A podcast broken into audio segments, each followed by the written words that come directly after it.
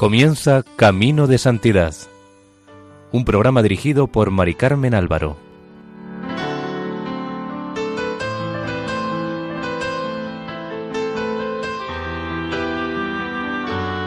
Bienvenidos al programa Camino de Santidad, realizado por el equipo de Radio María en Castellón, Nuestra Señora del Lledó, dedicado a la vida de Sor María Celina del Niño Jesús, Clarisa.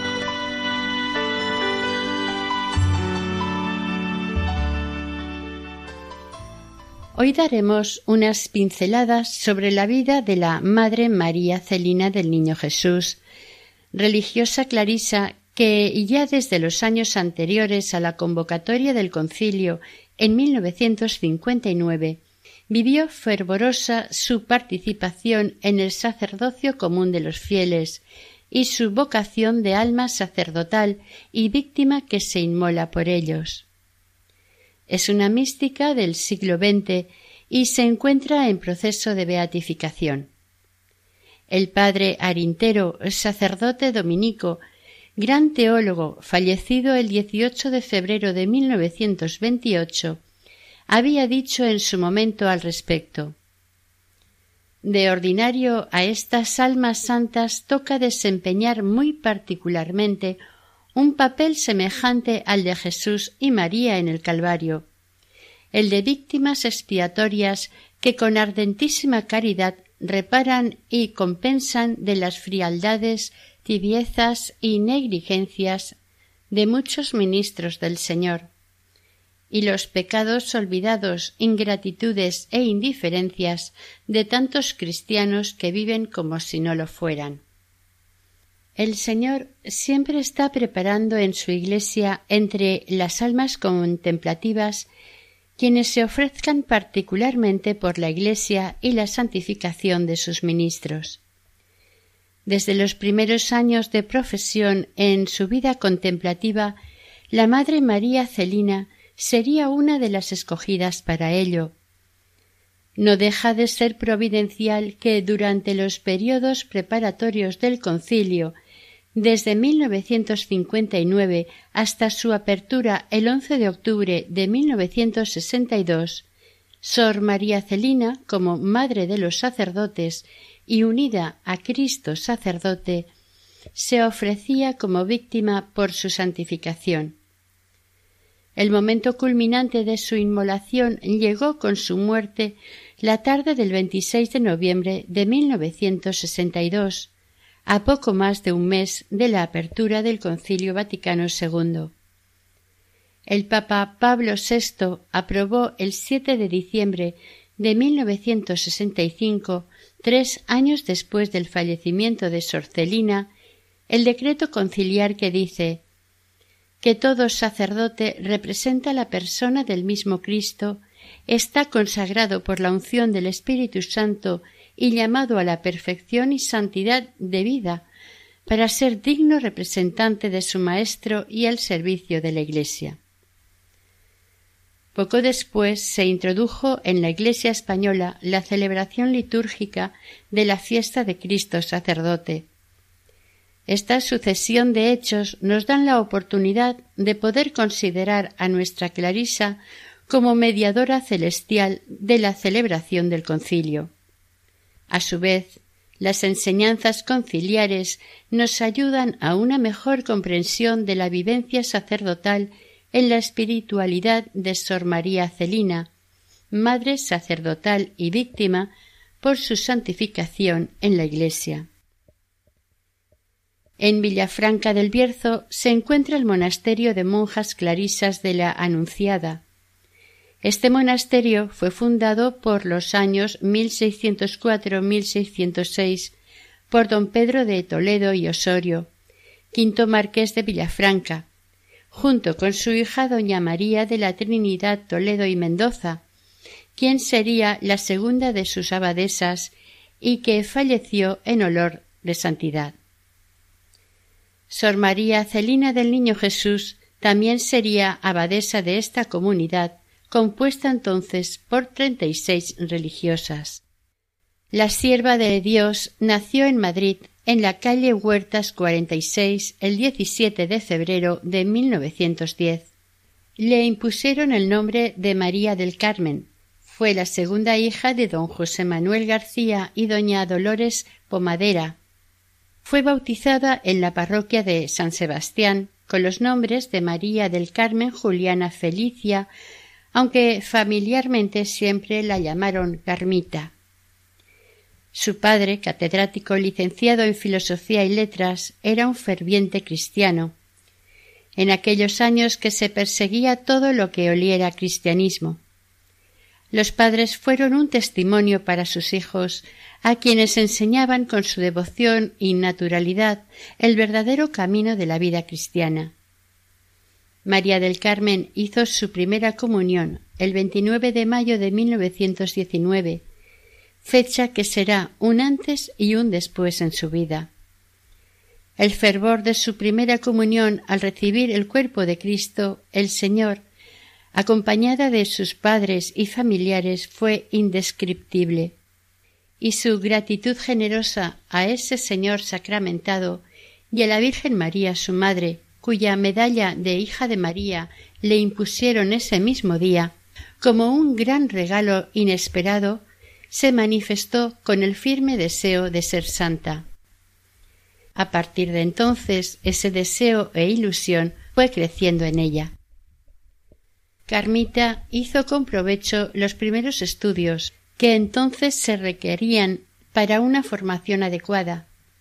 Escribía con soltura, con buena caligrafía, poseía una voz excelente y tenía buenas disposiciones para la música, por lo que comenzó la carrera de piano. Como su deseo era ser santa y soñaba con ingresar en un convento de monjas de clausura, le pareció muy conveniente estudiar esta carrera que le podría ser muy útil para la comunidad y las celebraciones litúrgicas que tanto le agradaban. A partir de tomar su primera comunión empezó a acompañar frecuentemente a su madre a misa, solían ir a la cercana iglesia de Jesús de Medinaceli de los padres capuchinos. Allí recibió atención espiritual que fue de gran ayuda para el crecimiento y desarrollo de su vida espiritual y para fomentar la sincera piedad de la pequeña. Perteneció a diversas asociaciones piadosas allí establecidas que fomentaban su piedad y caridad para con los necesitados. Con el ejemplo de sus padres, la caridad con los pobres era para ella expresión de su amor a Cristo pobre. Se consideraba feliz cuando los ayudaba o tenía que ir a vestirlos, para llevarles, además de la ayuda material necesaria, el consuelo de su visita. Siempre solía ir acompañada por su hermano o alguna de sus amigas y constantemente se animaba a entregarse por completo al amor de Jesús, a quien quería darse por entero. Tal vez la cercanía del convento de las Trinitarias de clausura cercana a su domicilio despertó en ella el deseo de ser monja de clausura. Quizás también por eso la pequeña Carmita se sintió atraída desde niña por el misterio de la Santísima Trinidad a la que tenía gran devoción. Se inscribió con gran fervor en la asociación de los jueves eucarísticos allí establecida. A los trece años empezó a confesarse con el padre Carmelo del Arroyo, capuchino, que sería su director espiritual desde aquellos primeros momentos, y la fue introduciendo por el camino de la piedad verdadera y la orientó en la práctica de la oración y en sus devociones, sin que, por ellos, descuidara sus primeros estudios y la formación tan necesaria para la vida. Su padre, don Manuel, además de ser también su maestro en casa, era su compañero en sus oraciones y rezaban juntos el rosario. Entre los libros de su padre encontró un día el cántico espiritual de San Juan de la Cruz, y le encantó tanto su lectura que Carmita llegó a sabérselo de memoria. Cuando su padre murió, se lo dieron para ella. Su director espiritual la acompañaba por el camino de la perfección cristiana y la inició en la práctica de la penitencia, de la renuncia a sus caprichillos de niña, a hacer pequeñas mortificaciones y a meditar sobre las enseñanzas del Evangelio. A Carmita le atraía meditar sobre la pasión de Jesús, a quien quería acompañar en sus dolores. Nos dice ella, en su autobiografía, mi alma sólo hallaba alivio sumergiéndome en ese mar inmenso de la pasión. Allí, en el monte Calvario, bajo la mirada anhelante y moribunda del hombre Dios, regada por su sangre inmaculada, fue donde empezó a crecer y desarrollarse rápidamente la florecilla del Padre Celestial. Tenía ansias por sufrir con el amado de su alma, y pronto el sufrimiento empezó a ser una realidad dolorosa en su vida. El Señor quería de ella no sólo su conformidad, sino la aceptación del sacrificio que le pediría. Pero, como había de ser para su mayor gloria, la jovencita le dijo que sí. Y aunque le costó muchísimo la prueba que el Señor le pidió, la aceptó. El 13 de marzo de 1924, en ocho días, murió su padre con cincuenta y un años. Quedaron los tres hermanos con la madre. Carmen siguió con sus estudios y las prácticas piadosas, y con la ilusión de poder un día cumplir su sueño de ser religiosa. En el cántico espiritual de San Juan de la Cruz encontraba consuelo. El padre Carmelo la animaba y sugería su ingreso en el convento de Clarisas de la Anunciada, en Villafranca del Bierzo, León, donde se fomentaba entre las religiosas la espiritualidad trinitaria, que tanto la entusiasmaba pero aún tendría que esperar algún tiempo y mortificar su impaciencia. Carmita necesitaba el permiso materno para ingresar en el convento, pero su madre iba retrasando la hora de tomar la decisión. No quería verse privada tan pronto de su presencia y mucho menos en las circunstancias que la familia estaba atravesando con la muerte del padre por lo que tuvo que esperar a cumplir los dieciocho años para poder ingresar en las clarisas de la Anunciada de Villafranca del Bierzo. Pero, por fin, la madre le dio el permiso. Fue precisamente el día once de febrero, fiesta de la Virgen de Lourdes, cuando llegaron las dos a Villafranca del Bierzo. Su madre, muy conforme y gustosa, iba a ofrecer al Señor el regalo de su hija. Carmita recibió el hábito de Clarisa el día de la Asunción de Nuestra Señora, quince de agosto, recibiendo el nombre de Sor María Celina del Niño Jesús. Terminado el año de noviciado, hizo la profesión el 17 de agosto de 1929. Emitió los votos solemnes a los tres años, haciendo su consagración perpetua al Señor de su vida el 25 de agosto de 1932. Y en ese momento el Espíritu Santo le dio una luz especial para conocer la altísima perfección que encierra la vida religiosa.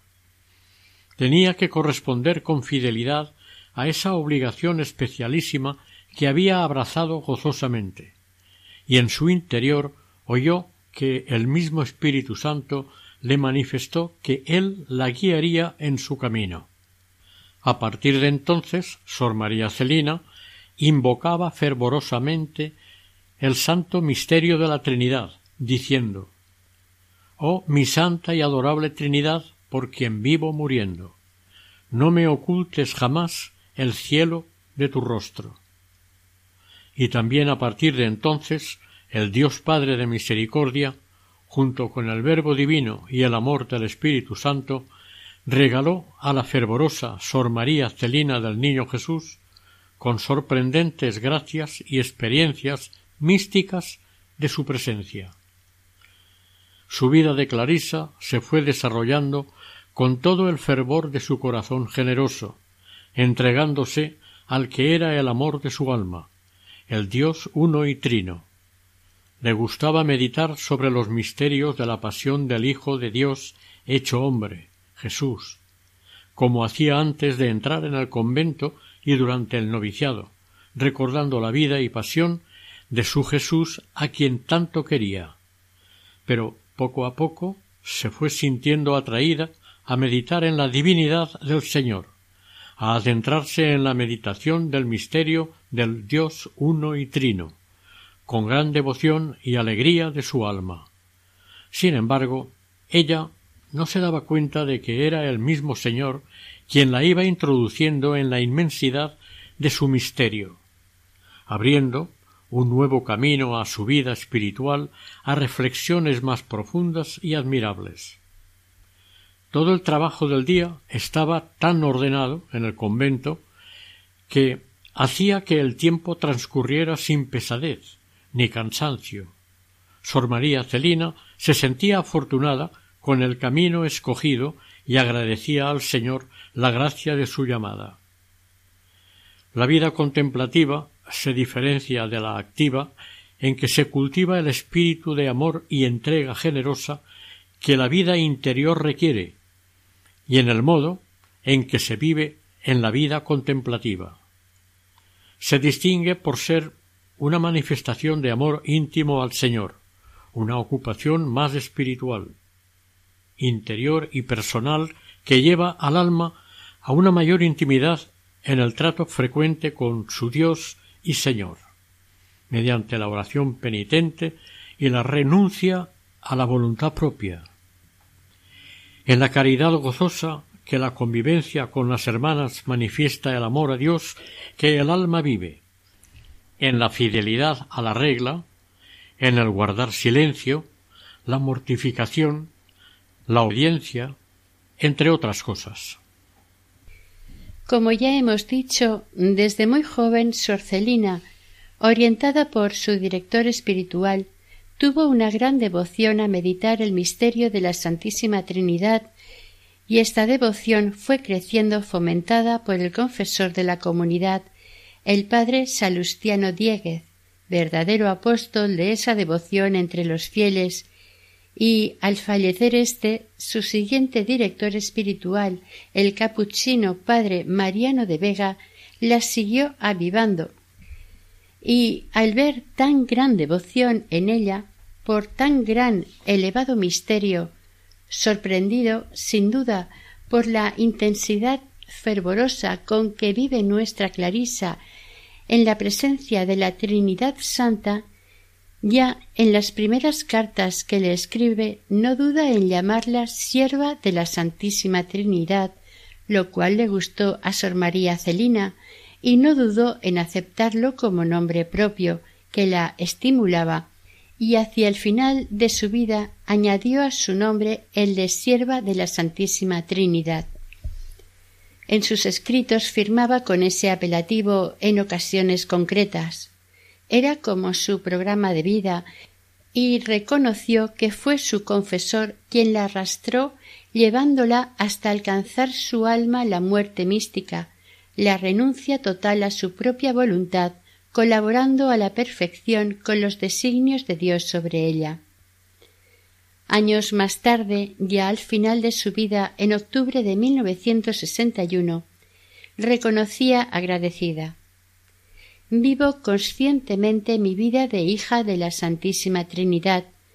Soy posesión suya, de la familia suya, y como tal debo vivir según mi origen, según la dignidad y grandeza de quienes vengo y a quienes pertenezco.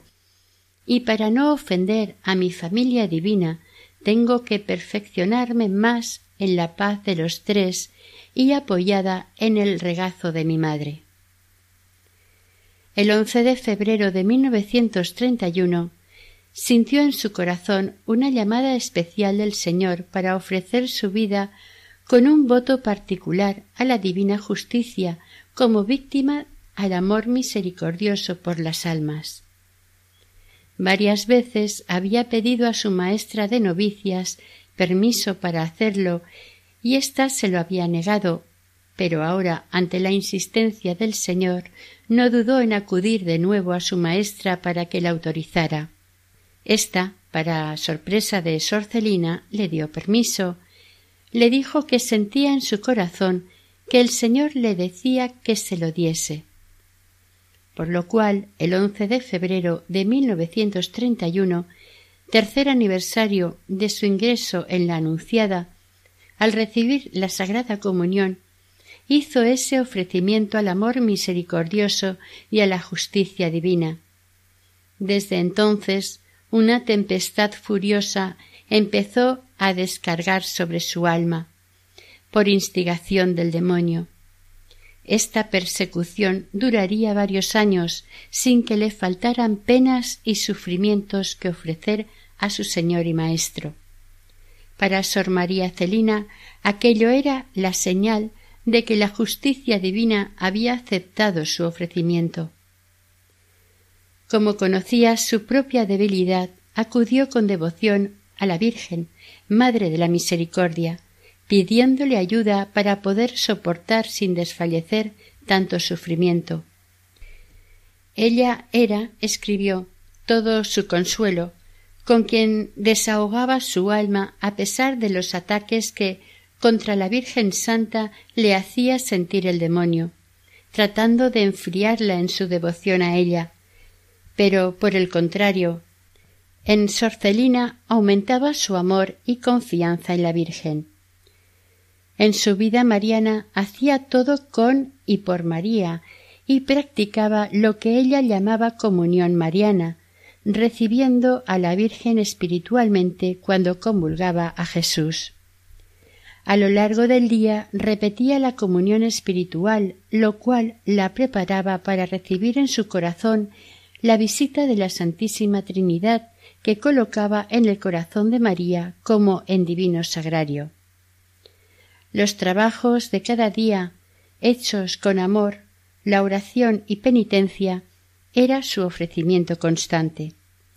Y su entrega a la Santísima Trinidad por mediación de María la llenaba de gozoso entusiasmo para no desanimarse en vivir su renuncia y entrega generosa.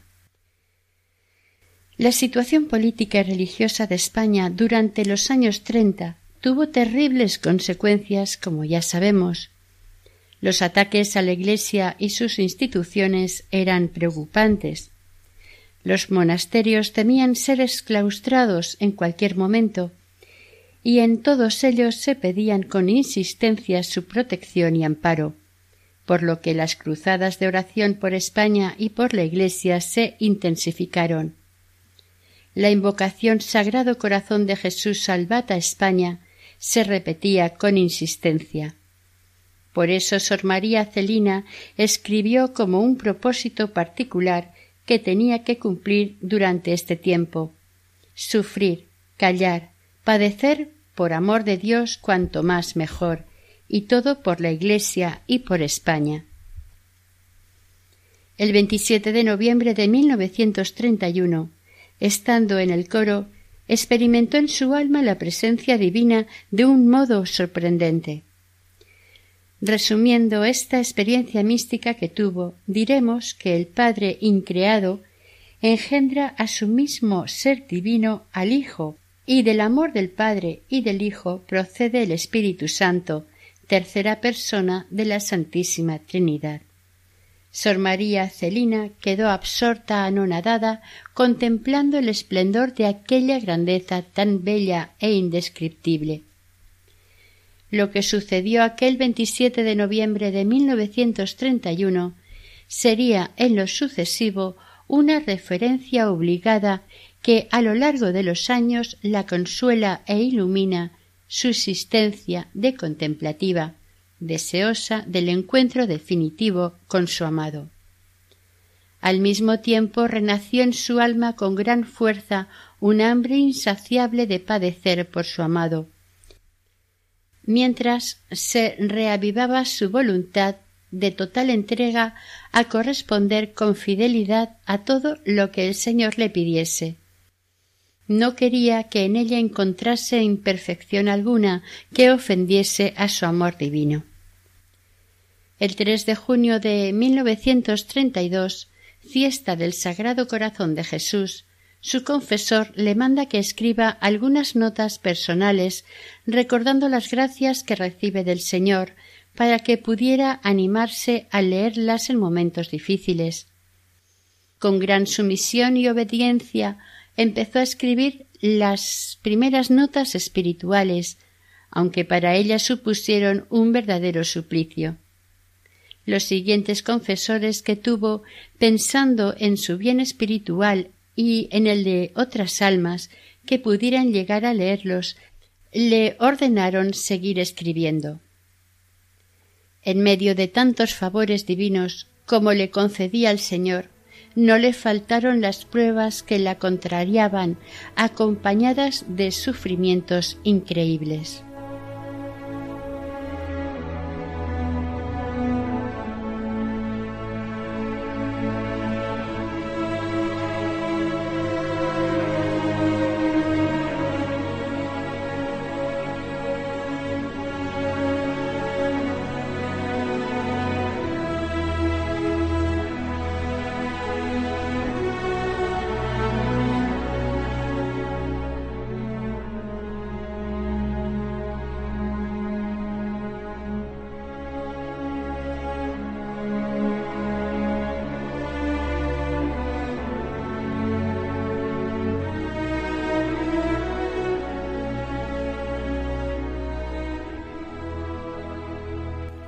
Emitió los votos solemnes y definitivos con gran fervor y entusiasmo el 25 de agosto de 1932, sin olvidar que como verdadera Clarisa debía guardar el santo Evangelio de nuestro Señor Jesucristo, viviendo en obediencia, sin cosa alguna propia y en castidad.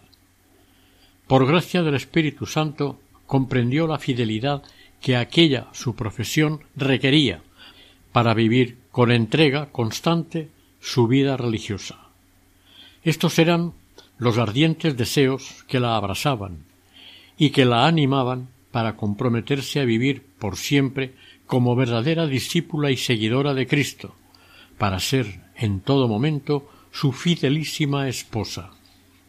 Sor María Celina recordó más de una vez lo que le había dicho su confesor el padre Diegues, Quisiera que al cruzarte con las hermanas por los claustros pudieran éstas decir de ti como decían de Santa Catalina ¿Es ella o es Jesucristo?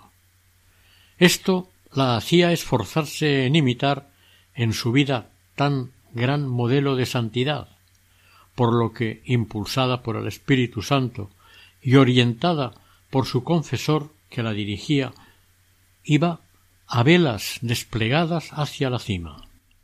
Sin embargo, decía que, por su parte, no correspondía su vida espiritual a las peticiones que le hacía el Señor, que recibía de él. La mañana del día de agosto de 1933, al oír la llamada para levantarse, sintió un malestar general que la hizo desfallecer y la dejó sin fuerzas. Por un momento pensó en no levantarse, pero el recuerdo de los dolores de Jesús le hablaron de sacrificio, y sin más, venciendo aquella sensación de malestar que tenía, se levantó rápidamente y se fue al coro. Con gran esfuerzo hizo el Vía Crucis, como acostumbraba, consiguiendo terminarlo con dificultad. Poco a poco fueron llegando las hermanas y acto seguido empezaron la oración comunitaria. De repente le entró un sueño que le impedía concentrarse en la meditación. Pidió ayuda al Señor para superar la somnolencia y vencerse, esforzándose por su parte lo posible para conseguirlo. Con sólo pensar en la inmensidad de Dios, se sintió abismada en la divinidad durante todo el tiempo de la oración comunitaria. Permaneciendo de rodillas, sentía una fortaleza desconocida que agradeció al Señor y siguió recitando el rezo de las horas sin ninguna dificultad.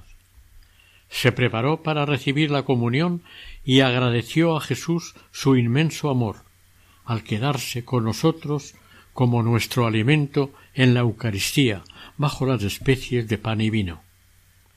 Sintió en su alma la presencia de las tres personas divinas, y que su ángel de la guarda la acompañaba. Estaba a su derecha y de pronto se puso a su izquierda, cediendo aquel sitio a la Santísima Virgen, que fue a arrodillarse al lado de Sorcelina para adorar en su corazón a la Trinidad, a quien rodeaba multitud de ángeles reverentes. Abrasada en amor divino, siguió la celebración de la misa, y al acercarse a comulgar vio que los ángeles la acompañaban gozosos a su encuentro con el Señor.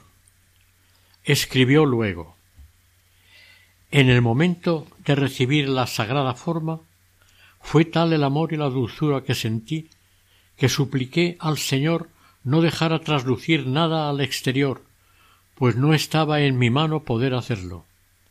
Y desde ese día veía sensiblemente que sus queridos hermanos los ángeles la acompañaban con frecuencia a lo largo del día y la llamaban contentos su hermana. Sor María Celina se esforzaba en observar fielmente la regla y constituciones de la orden de las hermanas pobres de Santa Clara, en fomentar la caridad entre las hermanas, en hacerse toda para todas y así ganarlas para el Señor, como el apóstol San Pablo nos dice en la primera Corintios 9:22. La caridad era su norma de conducta y la acompañaba en todo momento, para que la presencia de la Santísima Trinidad siempre encontrara su corazón totalmente ocupado por su amor y amando a sus hermanas. Desde muy niña, Sorcelina había tenido un gran amor por los sacerdotes en especial por los misioneros y por los seminaristas y los envidiaba por su suerte. Pasó largas horas de amargura porque ella no podía ser sacerdote. Pensaba que no era digna de que el Señor le concediese esa gracia y aceptó contenta la voluntad divina que así lo disponía. Este amor, sin embargo, encendería en ella un celo ardiente de espíritu sacerdotal que la entusiasmaba. Años más tarde recibiría una gracia especial del Señor, que se convertiría para ella en un auténtico deber sagrado, impuesto por Dios Padre, como uno de los fines de su gloria relacionados con Sor Celina, la misión sacerdotal. El 13 de octubre de 1932, el padre Diegues comenzó su cargo de confesor de la comunidad de la Anunciada. Sor María Celina pronto se percató de su profunda espiritualidad sacerdotal que le hizo apreciar en él a un auténtico sacerdote fervoroso y un verdadero apóstol de la Santísima Trinidad. Por eso le fue fácil sintonizar con él, se compenetraron perfectamente y desde entonces lo escogió por su director espiritual. El 16 de febrero de 1934, viernes de Cuaresma, siente en su interior que el Padre Eterno le dice que quiere que acompañe a su Hijo Jesús en el desierto durante la Cuaresma, pero para eso debía morir místicamente a todo, por su amor. Ante el temor a no poderlo llevar a cabo, el Espíritu Santo la tranquilizó diciéndole No temas, yo seré quien te ayude a cumplirlo. Sorcelina, ante esta promesa, dos días después, el día dieciocho, de rodillas ante su confesor, hizo el voto de morir a sí misma y a todo lo creado, y pidió al Espíritu Santo y a la Virgen Madre que la ayudasen a cumplirlo, pues conocía su mucha debilidad y flaqueza.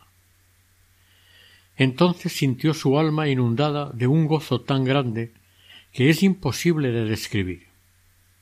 Reconoció que era el Espíritu Santo quien se lo había concedido, y lo hacía todo en ella según le había prometido.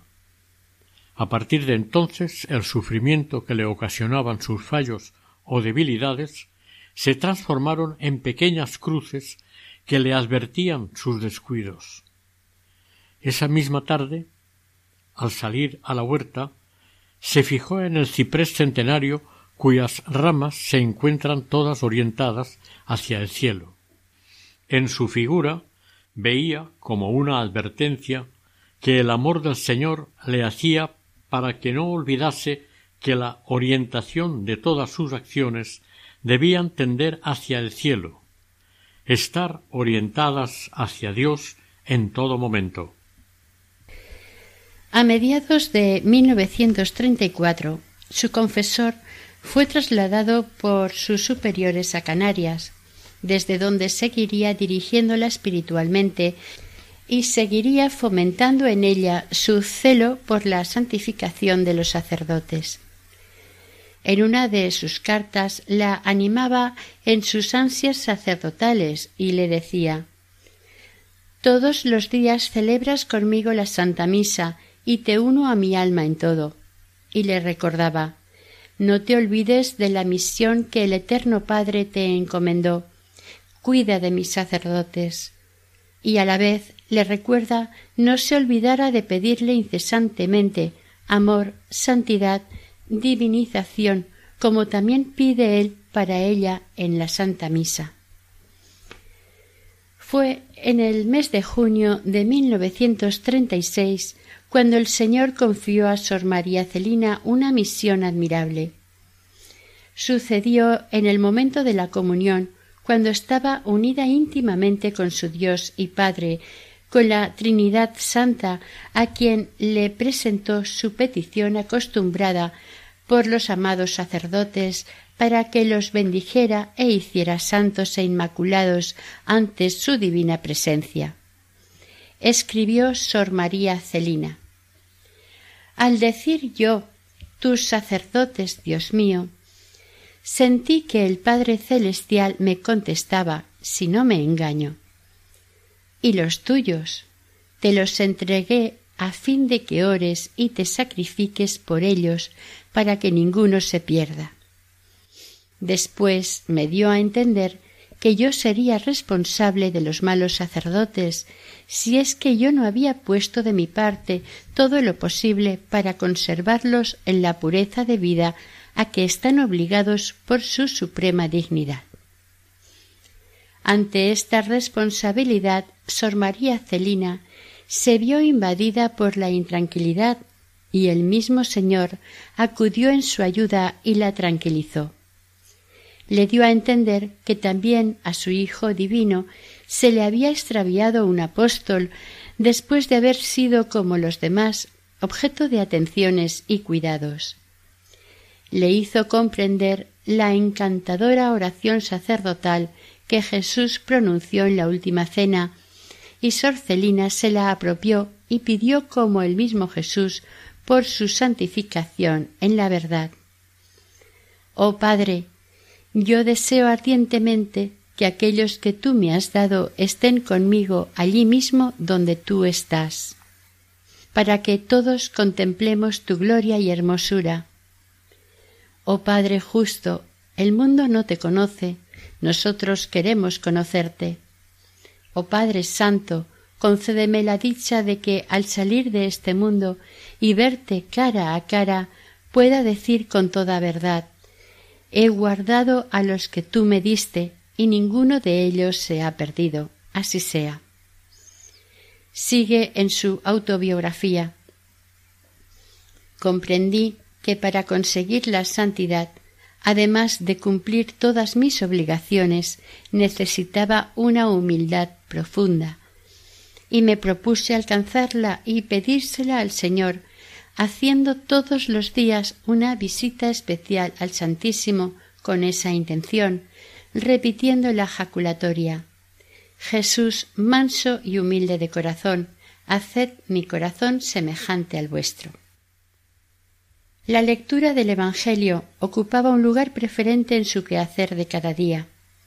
Antes de ingresar en las clarisas ya lo leía y escrutaba, como dijimos.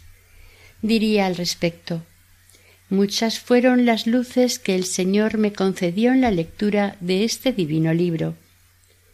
Personificar en su vida el Evangelio era desde siempre un gozo y una ilusión.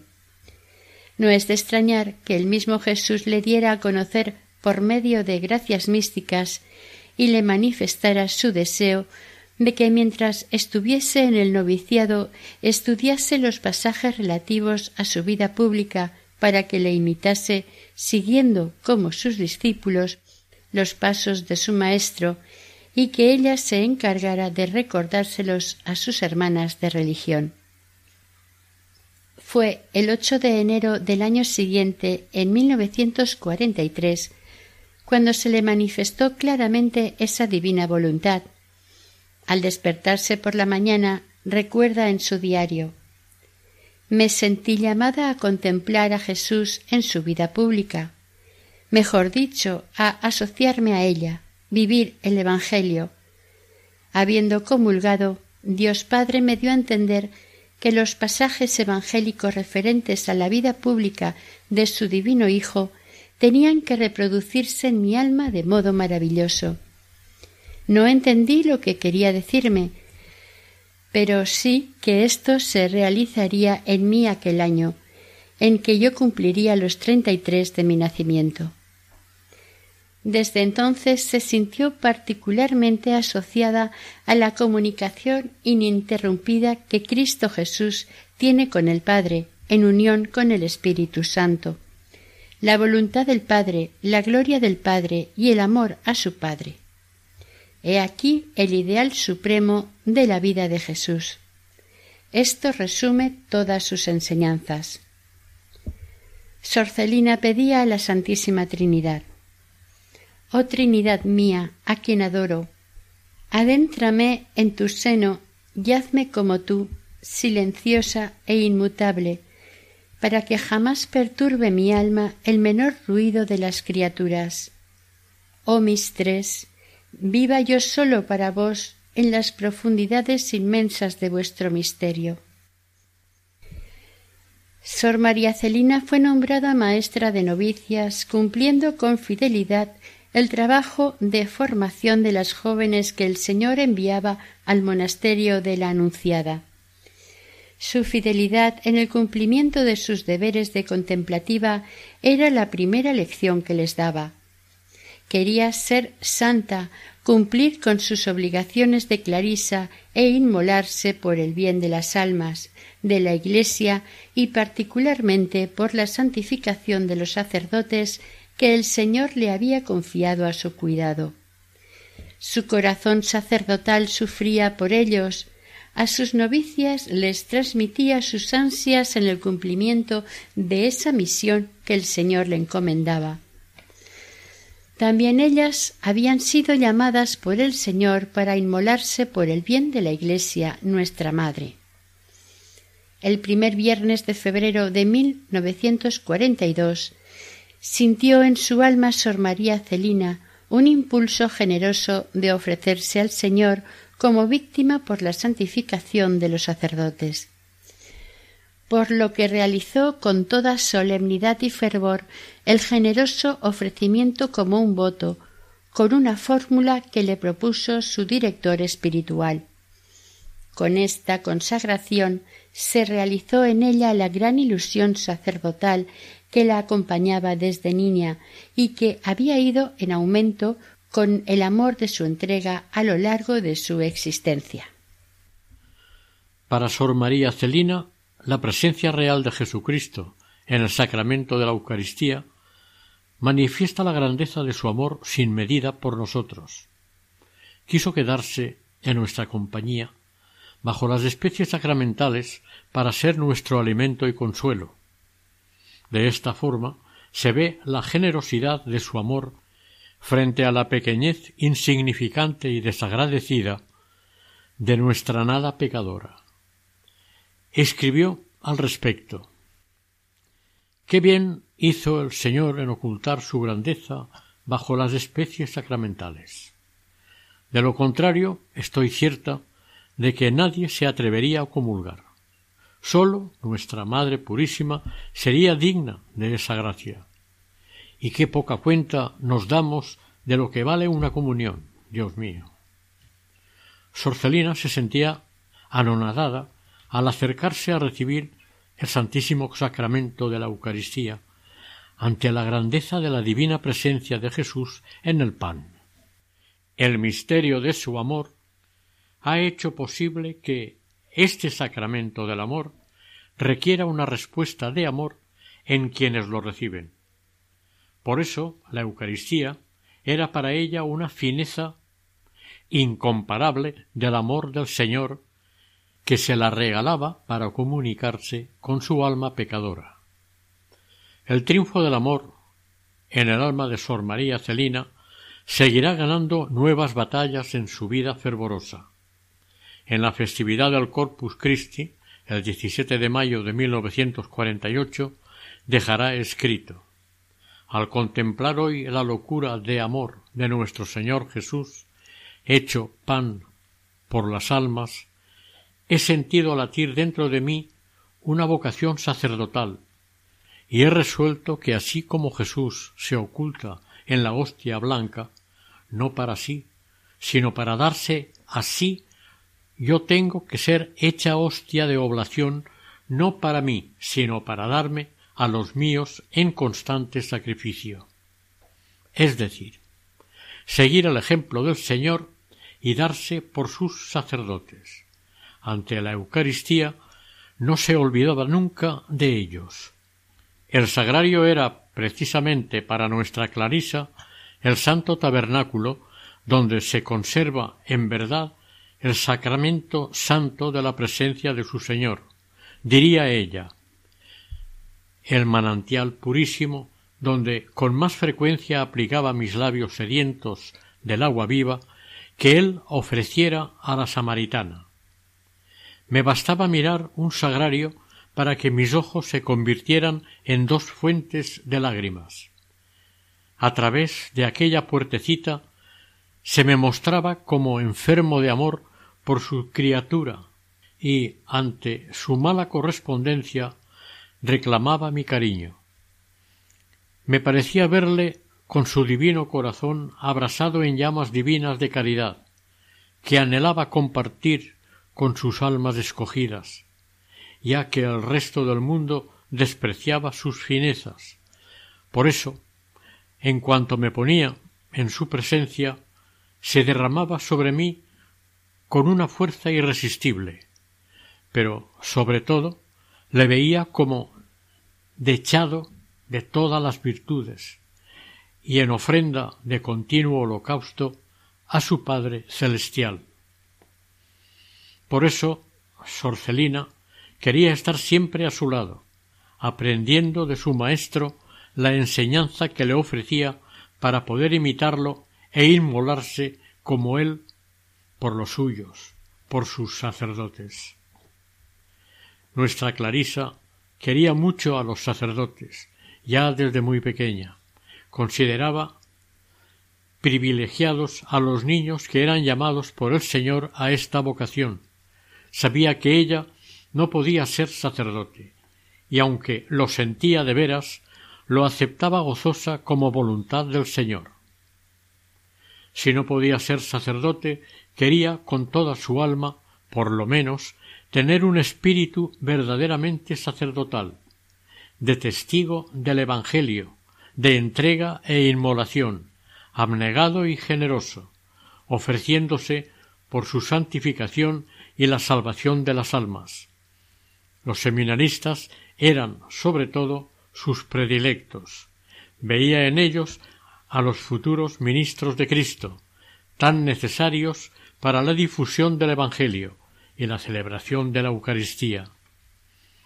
Por eso invocaba al Señor y a la Inmaculada, diciendo Dame lirios para llenar con ellos tus seminarios, Dame azucenas que se abran al calor de tu mirada, dame sacerdotes santos que vivan su misa, y te devolveré el mundo transformado para poblar con él las mansiones de la casa del Padre. Sus ansias sacerdotales no desfallecían en su fervoroso corazón, y se contagiaban fácilmente a sus jóvenes discípulas, que secundaban, seguían decididas los deseos de su maestra. Aquel noviciado se transformó en una súplica fervorosa y permanente por las vocaciones sacerdotales y por los sacerdotes. Todas recordaban lo que los sacerdotes habían influido en su vocación de contemplativas, y, agradecidas, ofrecían por ello sus sacrificios y oraciones, y pedían con insistencia que el Señor los multiplicara y asistiera en su ministerio católico, y los hiciera santos. Sorcelina no podía suponerse la gracia que el Señor le iba a conceder. Aquel su espíritu sacerdotal que vivía con su entrega total y absoluta, el Señor se lo recompensará con una gracia mística singular, que culminó sorprendentemente en su mística ordenación sacerdotal. En una visión admirable, le concedió la gracia singular de participar en el sacerdocio de Cristo, mediante una mística ordenación que la constituyó en verdadera sacerdotisa mística. Ella no podía participar ejerciendo el ministerio sacerdotal, reservado a los sacerdotes, pero por su bautismo participaba del sacerdocio común de los hijos de la Iglesia y podía ofrecerse víctima por los sacerdotes, compartir con ellos su caridad pastoral sus mismas ansias sacerdotales por la difusión del Evangelio y renovación del sacrificio redentor de Cristo, unida a su inmolación de sumo y eterno sacerdote, ofreciéndose también con él como víctima por la santificación de los mismos sacerdotes, sus ministros.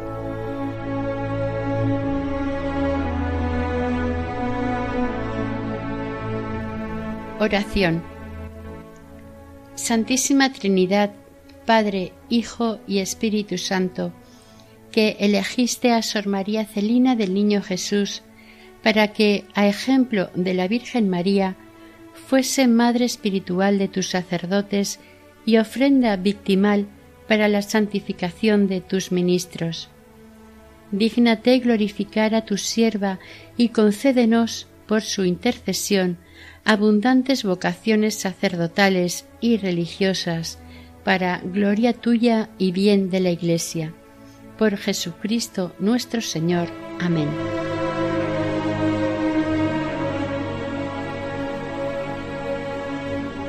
Terminamos aquí el capítulo dedicado a Sor María Celina del Niño Jesús, Clarisa, dentro del programa Camino de Santidad elaborado por el equipo de Radio María Nuestra Señora del Lledó de Castellón.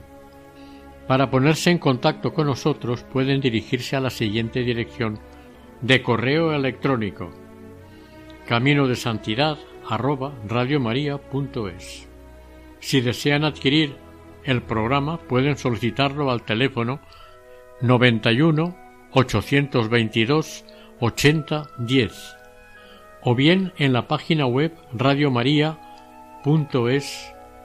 También lo pueden escuchar e incluso descargar en la sección podcast de la web de Radio María. Deseamos que el Señor y la Virgen les bendigan.